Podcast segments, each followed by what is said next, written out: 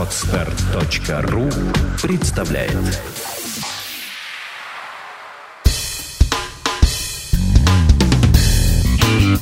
Малый бизнес. Сюрпризы недели.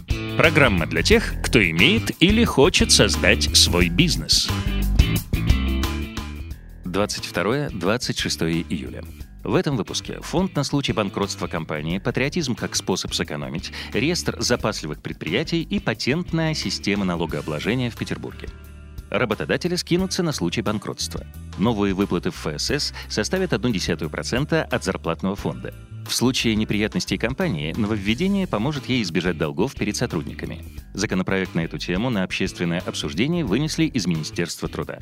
Таким образом, авторы намерены собрать 10 миллиардов рублей, что в 4 раза выше суммарной задолженности по зарплате в Российской Федерации на 1 июня 2013 года. На проценты по кредитам для бизнеса повлияет патриотизм. Депутат Госдумы Евгений Федоров предлагает сформировать реестр компаний лояльных наций. Предприятия из списка смогут претендовать на существенные льготы от Центробанка. Так, существующие 8,5% Федоров намерен снизить до половины процента. Кроме того, он предлагает наделить льготников преимуществами при приватизации и выделении земли. Попасть в реестр несложно. Для этого необходимо, чтобы 75% собственности компании базировались в России и не кредитоваться за рубежом. Про инициативу господина Федорова, известного своими эпатажными высказываниями, сообщила газета «Известия».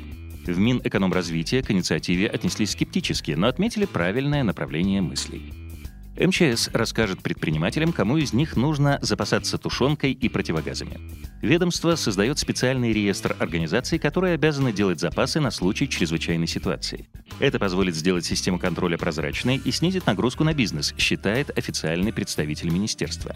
Требования упрощаются для тех организаций, чья работа не предусмотрена в военное время. Грузы доедут быстрее. На автомагистралях разрешили разгоняться до 130 км в час. Правительство Российской Федерации не против увеличения максимально допустимой скорости, однако окончательное решение будут принимать местные власти. Постановление на эту тему подписал Дмитрий Медведев. Кроме того, постановление ввело понятие парковки, а наименование дорожного знака места стоянки изменено на парковка, парковочное место. Постановление также запрещает сторонним автомобилям останавливаться на остановках общественного транспорта и вводит соответствующий дорожный знак. Знак движения грузовых автомобилей запрещено будет распространяться и на автомобили, обслуживающие предприятия в обозначенной зоне, а также обслуживают или принадлежат гражданам, проживающим или работающим в ней. В Санкт-Петербурге вводится патентная система налогообложения – Правительство города поддержало введение отдельного налогового режима с начала следующего года. Им смогут воспользоваться индивидуальные предприниматели, работающие в сфере оказания бытовых услуг, услуг по перевозке грузов и пассажиров водным и автомобильным транспортом. Также он подойдет для сдачи в наем недвижимости, розничной торговли, услуг общественного питания. Для всех этих видов деятельности определяется потенциально возможный годовой доход, который составит от 250 тысяч рублей до 2,5 миллионов рублей.